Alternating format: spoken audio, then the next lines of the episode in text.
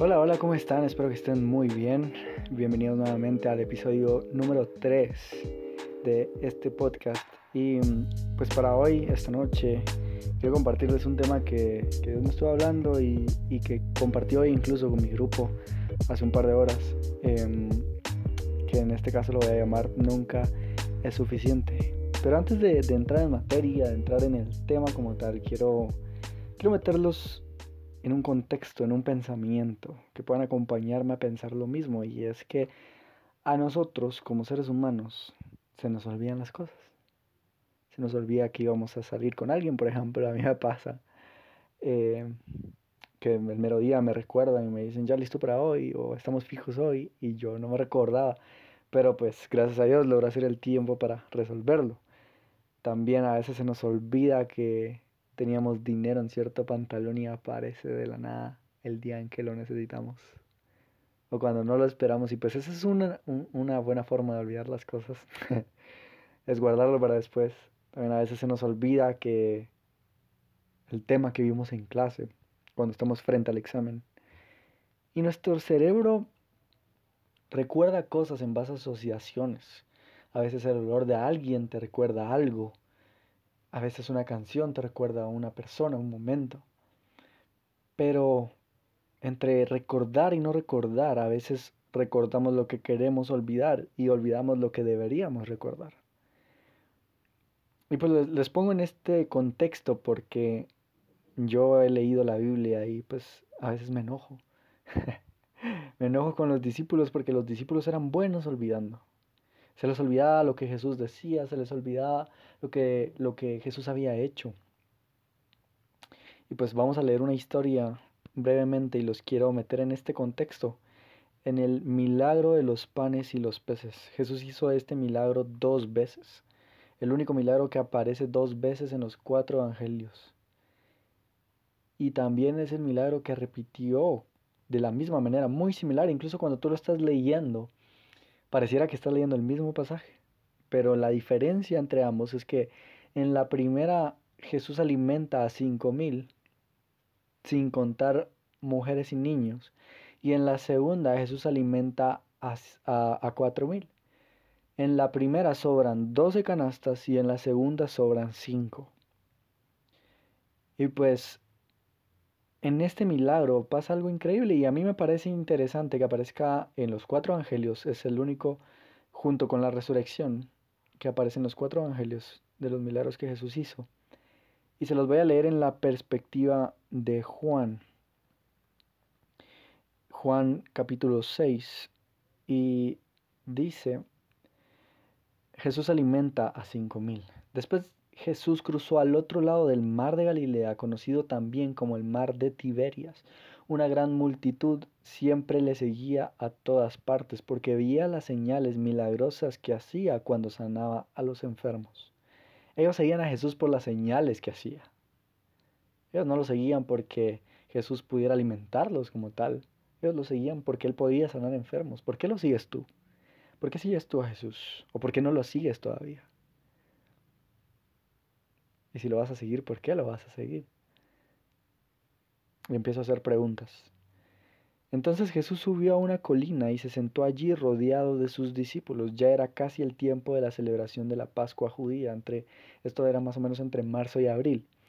Y dice que enseguida Jesús vio que una gran multitud venía a su encuentro. Dirigiéndose a Felipe le preguntó, ¿dónde podemos comprar pan para alimentar a toda esta gente? Es la primera pregunta que Jesús hace.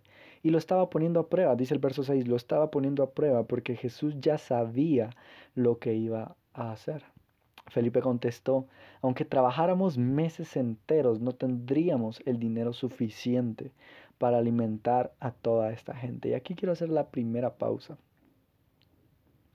la primera pausa importante. Y es que muchas veces cuando nos encontramos enfrente de un problema, nuestra mente comienza a maquinar y a pensar y a, buscar cosas.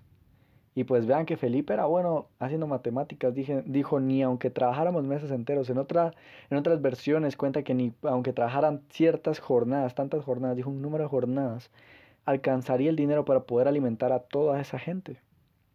Entonces habló Andrés, dice, el hermano de Simón Pedro, y dijo, aquí hay un muchachito que tiene cinco panes de cebada y dos pescados.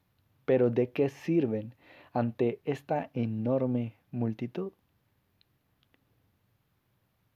Y pues aquí quiero hacer esta pausa y es que quiero decirte lo primero y es que muchas veces no es suficiente. Muchas veces se nos olvida también con quién estamos.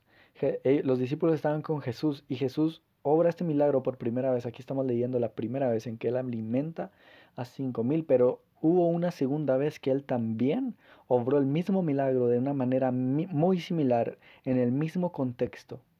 Y los discípulos reaccionaron igual. ¿De dónde vamos a, a tener para, para alimentar a toda esta gente? Lo que tenemos no es suficiente, era lo que ellos decían. ¿De dónde y que no es suficiente lo que tenemos. Son las dos cosas que ellos se decían. Pero Jesús sabía lo que iba a hacer.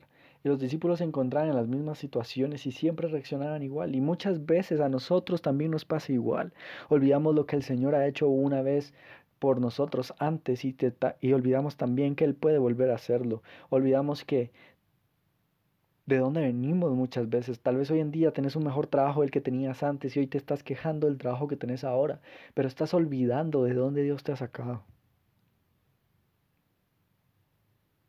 Igual que los discípulos, olvidamos con quién estamos, olvidamos qué es lo que Él ha hecho. El pueblo de Israel, cuando el Señor los sacó de Egipto, los liberó y los llevó a la tierra prometida, volvieron a caer porque olvidaron también qué fue lo que Dios hizo por ellos.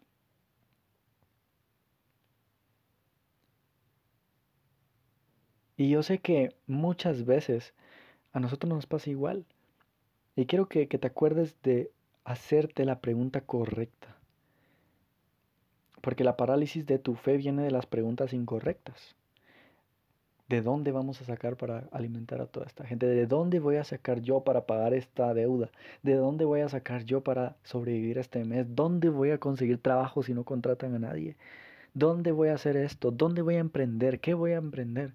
Y muchas veces nos preocupamos de más porque esas preguntas son incorrectas para ti, porque esas preguntas vienen de la preocupación.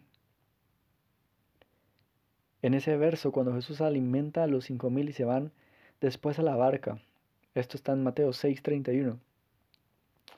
Eh, aquí después de alimentar a la gente, se van a la barca y ellos empezaron a preocupar porque olvidaron la comida. Se les olvidó que no llevaron la comida. O sea, problemas mentales todavía, seguimos olvidando cosas.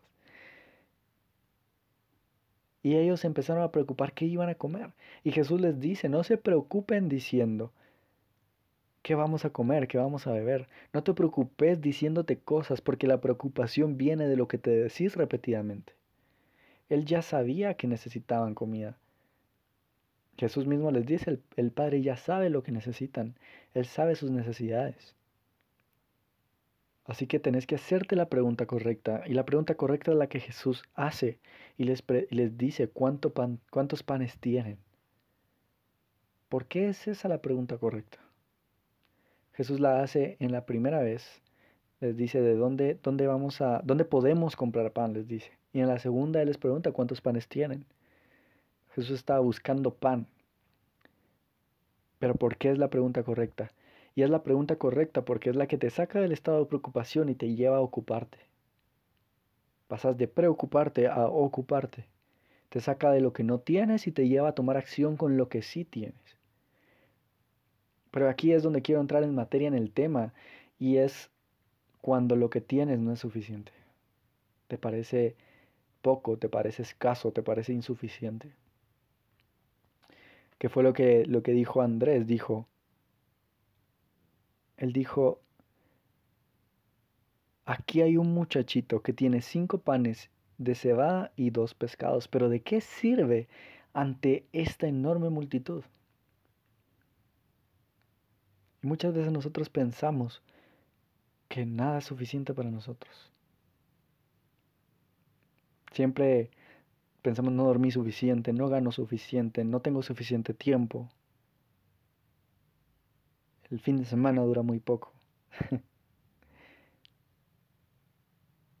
y Y te voy a decir esto, todo siempre será insuficiente en tus manos. Nunca vas a tener suficiente de algo, el dinero nunca va a ser suficiente para ser feliz. El tiempo nunca es suficiente, siempre falta. Nunca vas a tener suficiente de muchas cosas para encontrar plena felicidad, para encontrar plenitud en tu vida. ¿Por qué? Y te voy a decir dos cosas con esto. Lo primero es que si tú piensas que lo que tienes no es suficiente, entonces busca más profundo en lo que sí tienes. ¿Por qué? Porque Jesús nunca pidió peces. Jesús preguntó cuánto pan tienen. ¿Dónde podemos comprar pan? ¿Y por qué terminó teniendo peces? Porque muchas veces cuando buscas en lo que sí tienes, se termina añadiendo lo que te hace falta. Se termina añadiendo lo demás. La palabra del Señor dice, busca el reino de Dios y su justicia. O sea, busca a Dios primero, hacer su voluntad primero. Busca ser justo delante del Señor y el resto va a venir por añadidura. El carro que has estado soñando va a venir por añadidura. Esa pareja que has estado esperando va a venir por añadidura. Esa casa con la cual con tu pareja tal vez han estado soñando va a venir por añadidura. El ministerio el cual querés levantar, al cual Dios te mandó, va a venir por añadidura también.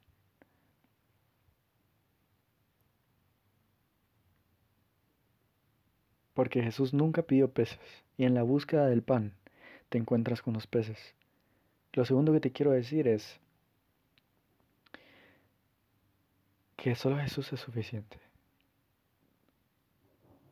Porque tal vez tú sientas que todo en tu vida nunca va a ser suficiente.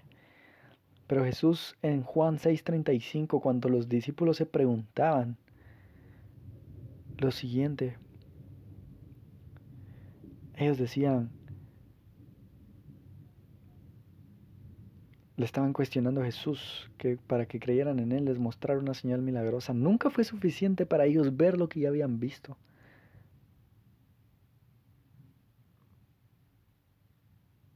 Y le pedían una señal. Después de todo, Dice, nuestros antepasados comieron maná mientras andaban en el desierto, pero ni para los antepasados era suficiente el maná porque el Señor les dijo no guarden nada para el día de mañana y ellos lo guardaron y se les pudrió porque el Señor les dijo que no lo guardaran. Muchas veces también creemos que no es suficiente porque tenemos la mentalidad de escasez porque todo lo pensamos con el miedo de que mañana nos falte. Y tenemos que creer que somos benditos por Dios y que todos los días vamos a tener el pan de cada día, vamos a tener lo que necesitamos. Y en Juan 6:35 el Señor se decide revelar. Jesús dice, yo soy el pan de vida. El que viene a mí nunca más volverá a tener hambre. El que cree en mí no tendrá sed jamás. El pan del mundo te va a ser insuficiente siempre. Pero Jesús es el pan de vida.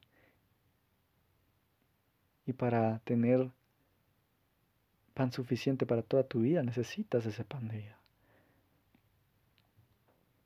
Solo Jesús es suficiente.